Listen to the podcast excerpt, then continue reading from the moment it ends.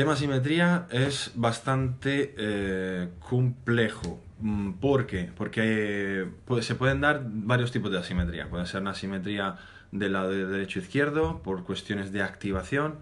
Eh, puede ser asimetrías de algún distrito muscular, por ejemplo, yo que sé, en mi caso, las piernas que se desarrollan con menos facilidad que el tronco. puede ser y puede ser también pues que, soy un eh, hipocondríaco, que, me creo que estoy asimétrico y luego no. Es decir, una simetría no, no, es importante a no ser que sean varios centímetros o yo qué sé, ¿sabes? Tengo un brazo de 35 y el otro de 38, pues hostia, esa sí que es una simetría, ¿no?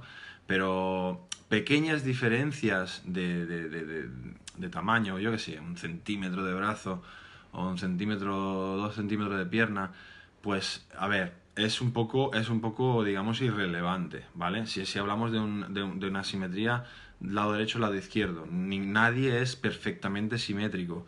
Eh, es muy difícil.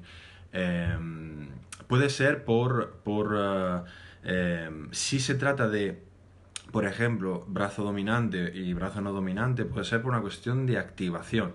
de que, bueno, que el brazo dominante pues siempre lo activo mejor. Entonces, Em, ¿Soluciones posibles? Bueno, eh, mm, una solución mm, posible puede ser la de ir introduciendo de vez en cuando trabajos unilaterales, eh, por ejemplo, em, donde mm, simplemente por el hecho de repetir el mismo ejercicio de forma aislada, digamos, de forma centrada solo en un, brazo, eso me va a ayudar a mejorar mi activación del brazo no dominante, por ejemplo. Em, aunque esta, este tipo de, de, de,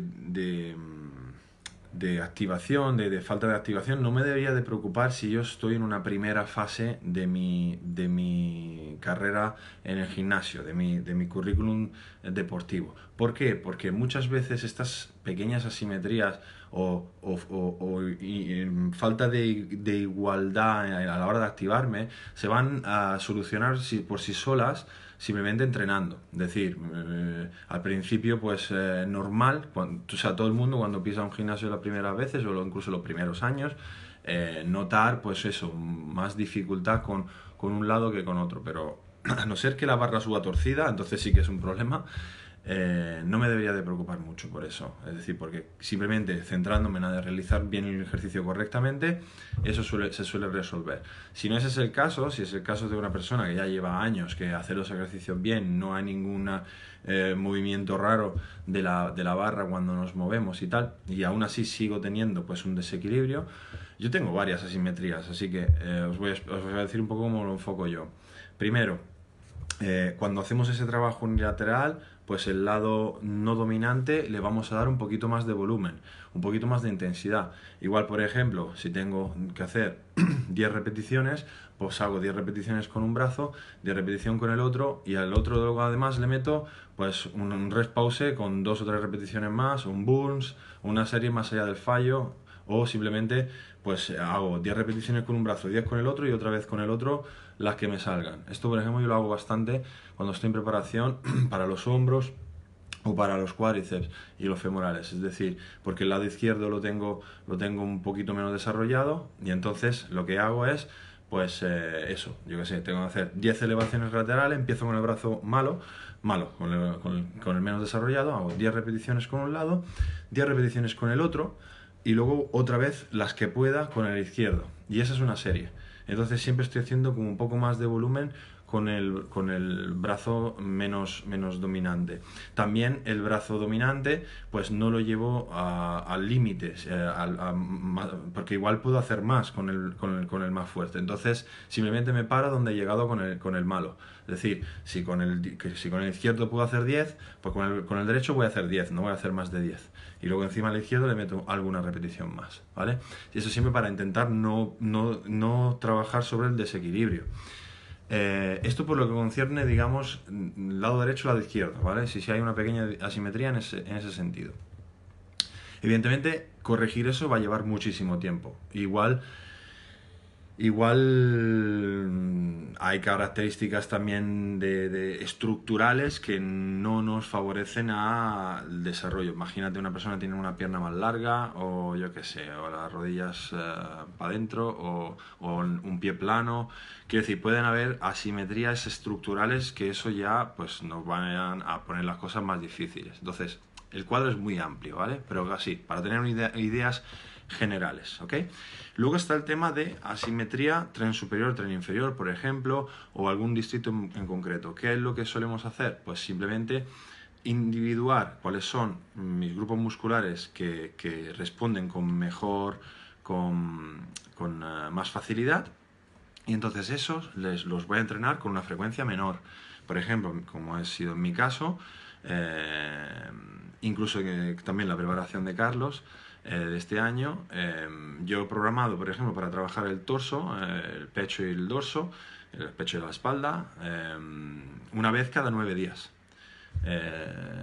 y luego, por ejemplo, los brazos, que eran mi, bueno, mi segundo punto débil, lo he programado para trabajarlos una vez directamente con el pecho, indirectamente, perdón, con el pecho y la espalda, y otra vez directamente con una sesión aparte. Entonces, para trabajarlos, digamos, directa y indirectamente, una vez cada cinco días. Eh, mientras que las piernas, por ejemplo, la he puesto para trabajarlas todas directamente eh, una vez cada cinco días. ¿Cómo se hace esto? Por ejemplo, con una, rutina que funciona así, por ejemplo, A, A1, pierna, B, pecho y espalda. A2, pierna otra vez.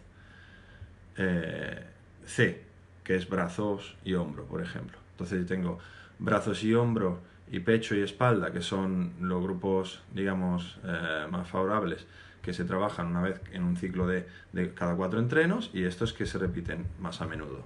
Entonces, de esta forma, digamos, ¿tú qué haces? Pues a lo largo de un microciclo, que esto puedes hacerlo en tres días a la semana o cuatro días a la semana, yo en mi caso lo he hecho tres días a la semana, entonces iba rotando el cuarto, eh, permites pues al cuerpo pues trabajar con más volumen, más frecuencia, más intensidad en un punto en concreto que quieras mejorar y los otros pues que sí, que sigan allí pero que no, que no vayan para más, para intentar compensar un poco y nivelar un poco, ¿vale? Este, nuevamente este tipo de, cositas, es decir, poner un recordatorio de, digamos, de nuestro punto más difícil a, desarrollar, eh, ya suele ser mm, una solución buena. Ahora, claro, ¿qué pasa? Eh, si, si, uno eh, tiene como, es en mi caso, ¿vale? Que, lleva muchos años haciendo las cosas bien, eh, entrenando bien, repartiendo bien el volumen de entrenamiento, la intensidad, la técnica es, es, es buena, es óptima. Y aún así, y aún así, no hay manera, porque es que tienes ahí el grupo muscular que es testarudo a más no poder, pues entonces igual pues hay que ver un poco cuál es el, em, el background deportivo de esa persona. Por ejemplo, como es mi caso, yo, vengo de hacer, bueno, antes de ir al gimnasio, antes de haber empezado el gimnasio con 14 años, yo me mataba a hacer flexiones y dominadas en casa eh, todos los días. Eh, luego, pues cuando he empezado a hacer pesas, pues mi técnica de sentadilla y peso muerto era muy mala, mientras que de, de, empujar y de tirar tenía una técnica muy buena. Es decir, luego en artes marciales eh, yo era muy bueno pegando patadas y de eso de desplazarme, pegar saltos y, hacer fondos en sagital y tal, me cansaba mucho, entonces estaba siempre con la pierna para arriba.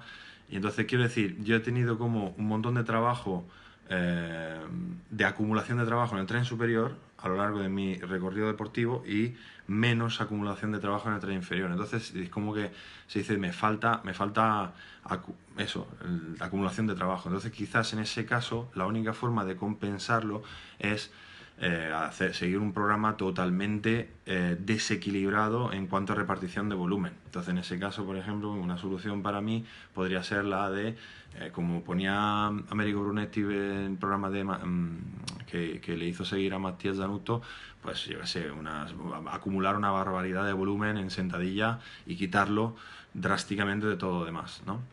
Ahí se hablaba de 400 sentadillas semanales, una barbaridad. Yo esto lo intenté hacer el año pasado, eh, pero los problemas que, el problema fue que eh, al acumular 160 sentadillas semanales, pues después de seis semanas se me empezaron, bueno, tenía los cuádriceps y las piernas súper cargadas y las rodillas me empezaron a doler y, y, no pude seguir haciendo sentadillas durante un mes. Entonces, claro, estuve un mes y medio acumulando volumen y un mes sin hacer nada. Entonces no me sirvió para nada. Es complicado, es complicado porque, claro, cuando tienes una persona que metes más, metes más, metes más y responde, bien. Cuando tienes una persona de, que no responde cuando metes más eh, te lesionas o, tu cuerpo no se adapta, pues es un problema. Entonces, este año voy a intentar hacer esa progresión de forma mucho más lenta. Pero claro, ahí ya, si hablamos de, un caso como el mío, pues es ya mucho más complicado. ¿no? Pues, eh, no creo, que, no creo que vosotros tengáis que complicar tanto. Simplemente poniendo un poquito más de énfasis en, ese, en esa simetría, trabajándola un poquito más y siempre teniendo en cuenta de que cuando trabajo con un poco más de volumen, un poco más de intensidad hacia un distrito en concreto, tengo que quitarlo de los demás, porque nuestras energías, nuestros recursos de recuperación son limitados y por lo tanto, si yo eh, quiero que mi cuerpo invierta sus recursos energéticos y de recuperación, de supercompensación, de síntesis proteica hacia algo, necesito sí o sí quitárselo de otra parte, ¿vale? Porque no, no tenemos recursos eh, infinitos, eh, entonces hay que elegir muy bien hacia dónde los dirigimos. Pero una vez más, todas estas pajas mentales son más cosas para gente más avanzadas, ¿vale? Hay, por eso, como he dicho al principio, hay que valorar bien si esas asimetrías son asimetrías reales que hay que, mejorar o si son pajas mentales un poco de hipocondríaco, que a veces pasa, ¿vale?